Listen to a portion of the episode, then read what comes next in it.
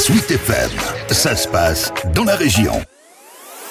Et de 6, l'opération gratuité de château lancée par le département en 2017 rencontre un succès évident.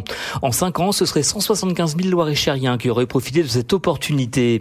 Et cette année, ce sont encore trois monuments qui sont sélectionnés, dans le château de Mellet, sur les bords du Loir, juste en amont de Vendôme, et que son propriétaire Charles de Boisfleury a décidé récemment d'ouvrir. C'est la quatrième année seulement que nous ouvrons au public, et la notoriété se fait petit à petit, mais il est évident que la possibilité d'avoir cet accès par le biais du conseil départemental est exceptionnel parce que ça va nous faire évidemment croître en notoriété, bien sûr. Et c'est ce que nous voyons vraiment avec cette opération qui est une très belle idée. Et ce ne sont pas les points d'intérêt qui manquent au cours de la visite. Il y a deux chiffres, 11 générations et 300 ans de présence en Vendômois. Derrière ça, ça veut dire que nous avons énormément d'objets que nous pouvons présenter au public parce qu'effectivement, tous ces objets sont issus de cette succession des générations. Nous avons des cuisines exceptionnelles avec également un mobilier qui est aussi assez remarquable. Et puis aussi euh, des meubles qui sortent de l'ordinaire et qui viennent du château depuis son origine. Beauregard figure aussi parmi les sites proposés cette année. Le château appartenant à Guy du Pavillon voit ici une nouvelle occasion de se mettre en avant. Nous avons ces grosses locomotives qui drainent beaucoup de monde et c'est à la fois l'avantage pour nous et parfois on reste un petit peu en nombre. Et le visiteur pourra découvrir la double originalité du château. Il y a ce parc et ces jardins qui ont été créés par Gilles Clément dans les années 90 et puis l'intérieur dont notamment cette galerie de portraits qui est un travail considérable qui a été réalisé en près de 60 ans, qui a été visité au Louis XIV et dont près de 70 portraits.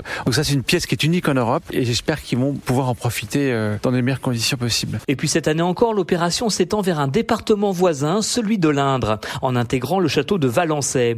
Claude Doucet est le président du syndicat qui gère le monument. Ça nous fait toucher un autre public et ça nous permet aussi de bien identifier notre région. Je pense qu'il ne faut pas penser qu'au site euh, emblématique euh, du patrimoine, mais c'est aussi pour nous une façon d'accroître notre lisibilité. Valençay qui reste évidemment associé à un personnage qui a marqué l'histoire de France. On va pouvoir effectivement euh, évoquer la vie de Talleyrand et notamment euh, sa qualité de grand diplomate qui a traversé beaucoup de régimes et qui finalement euh, s'en est pas mal sorti à titre personnel puisqu'il est toujours sorti la tête haute de toutes les négociations Congrès de Vienne et compagnie où il s'est quand même invité. Attention, les billets d'entrée doivent être impérativement réservés en ligne sur le site du Conseil départemental de Loire-et-Cher.